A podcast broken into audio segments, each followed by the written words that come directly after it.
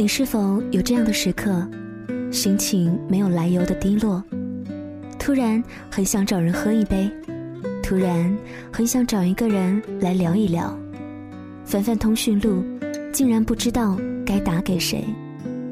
并不是没有朋友，只是这一刻害怕电话那头传来的失落。好像长大之后，心里会萌生一个念头，叫做不打扰。而不愿意去打扰的理由似乎有很多，可能是我们在曾经的时刻错过了彼此，不打扰是最后的温柔；可能是我们的距离存在一种微妙的转变，我并不知道自己是否被需要；也有可能是我们开始尊重彼此的生活，自己的情绪突然就变得微不足道了。你好。我是李小妖，用声音陪伴你度过一段睡前时光。是的，有时候我需要聊一聊，有时候我需要被需要，有时候也会胆怯的不去打扰。最近看到小严谨的一段文字，他说这是他写给自己的。那些太过喧嚣的孤独，似乎让我也有一种感同身受。比如说。曾经充实自在的感觉，突然越来越少了。他问了大家一些问题，而今天小妖在节目当中也想跟你分享，想问问你，又或者说借这样一个机会，试图问问我自己，然后一起寻找答案吧。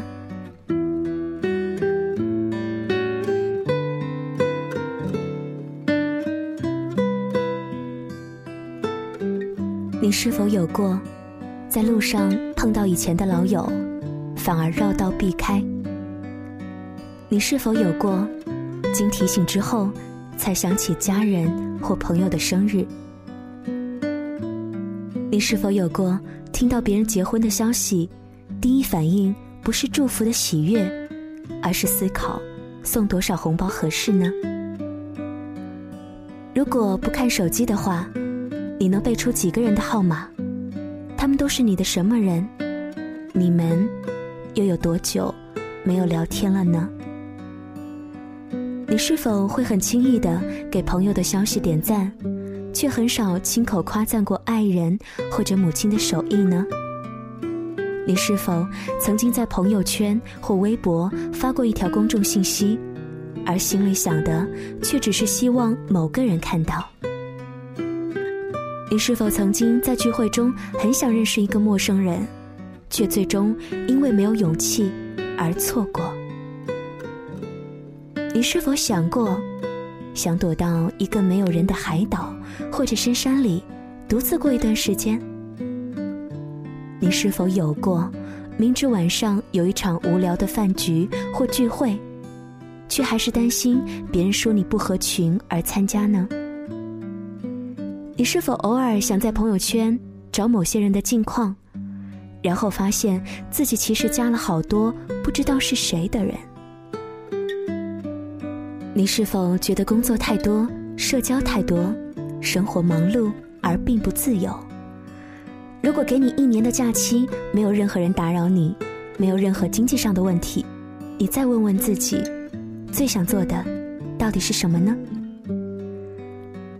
我们来想象一下吧，当你已经七老八十了，闭上眼睛躺在一张摇椅上，晒着和煦的阳光，这时有脚步声响起，你希望此时出现的是哪些人？然后睁开眼，看看通讯录，里面是否有这个人呢？你是否想过，真的有那么多朋友吗？你真的有那么多的事情要忙吗？很多时候，难道不是为了社交而社交，为了躲避独处而凑热闹？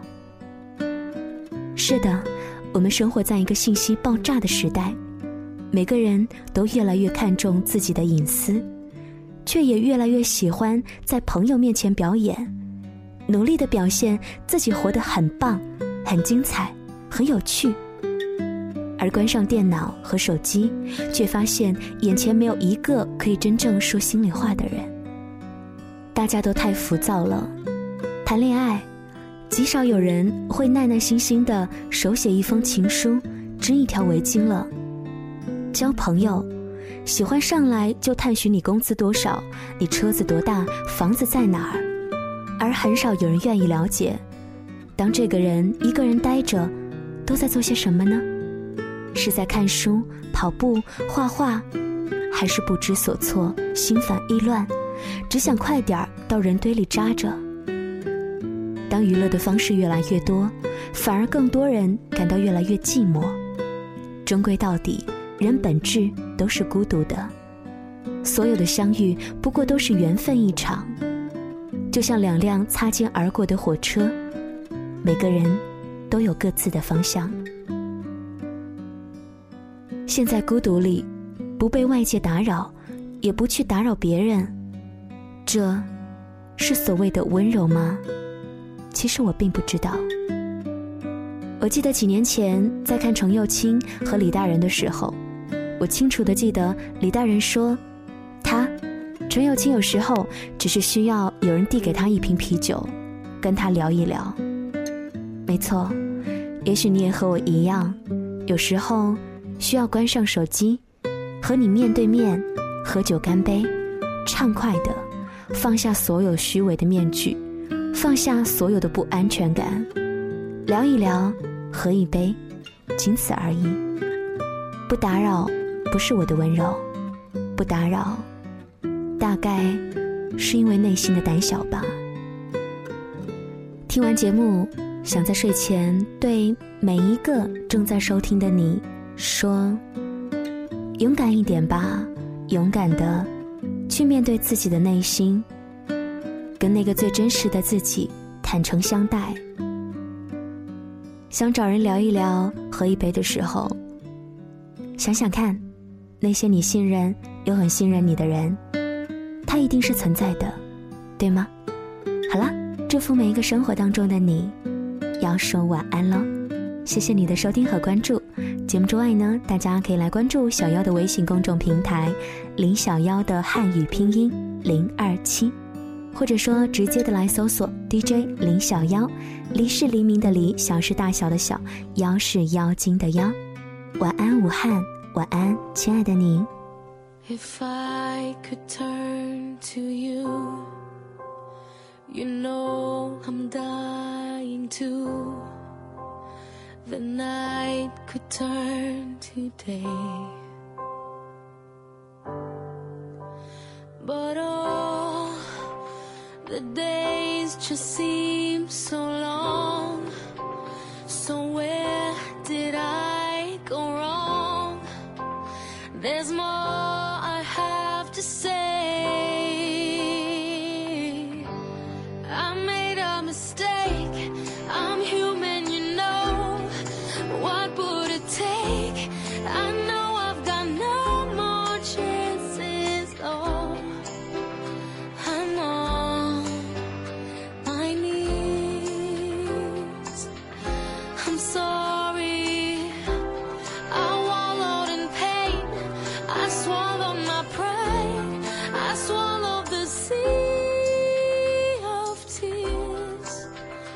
You cried for me.